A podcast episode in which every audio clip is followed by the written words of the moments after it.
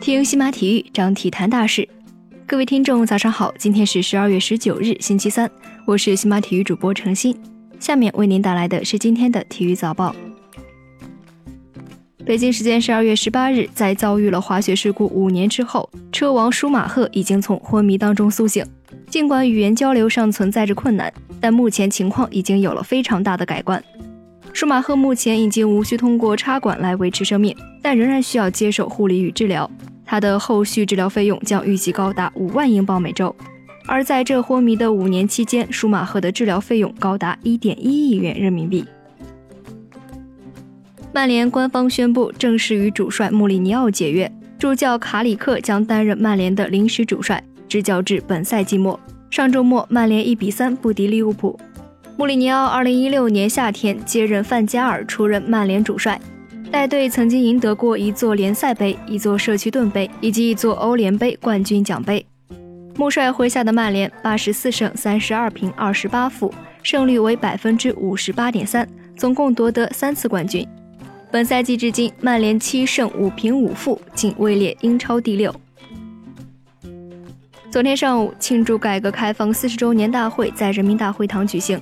一百人改革先锋称号获得者和十人中国改革友谊奖章获得者在大会上受到表彰。作为我国奥林匹克事业走向世界的推动者，萨马兰奇先生被授予中国改革友谊奖章。国际奥委会官员近日表示，经国际体育仲裁法庭裁定，十一名俄罗斯运动员在索契冬奥会期间违反了反兴奋剂条例，要求这十一名运动员退还奖牌。受竞赛事件影响，平昌冬奥会上，俄罗斯奥组委被禁止参赛，运动员只能以中立身份参赛。北京时间十二月十八日，NBA 常规赛继续进行，火箭主场一百零二比九十七击败爵士，取得四连胜。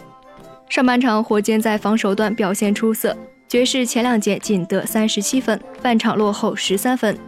一边再战，两队手感回暖。哈登单节轰下十六分，米切尔单节十二分，爵士努力追赶比分。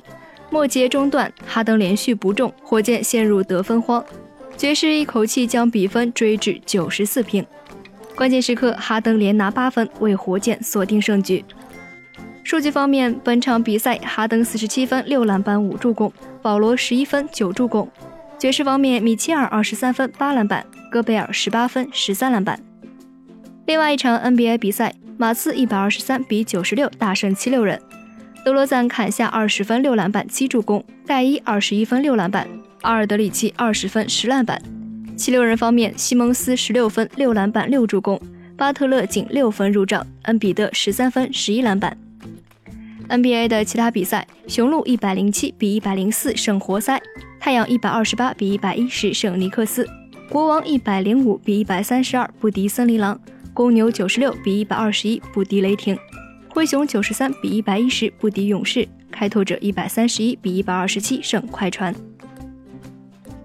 北京时间十二月十八日，据世界体育报报道，由于乌姆蒂蒂和维尔马伦相继受伤，巴萨目前仅剩下皮克和朗格莱两名健康中卫，俱乐部正在认真考虑一月份引进一名中卫。报道指出，皇家社会的略伦特、切尔西的克里斯滕森和现效力于科隆的梅利是最有可能入选的三名人选。北京时间十二月十八日，中国足协俱乐部财务控制与管理国际研讨会召开。亚足联俱乐部准入总监纳希尔透露，亚足联正在计划调整准入门槛。未来一家俱乐部想要获得准入资格，必须拥有一支女足球队。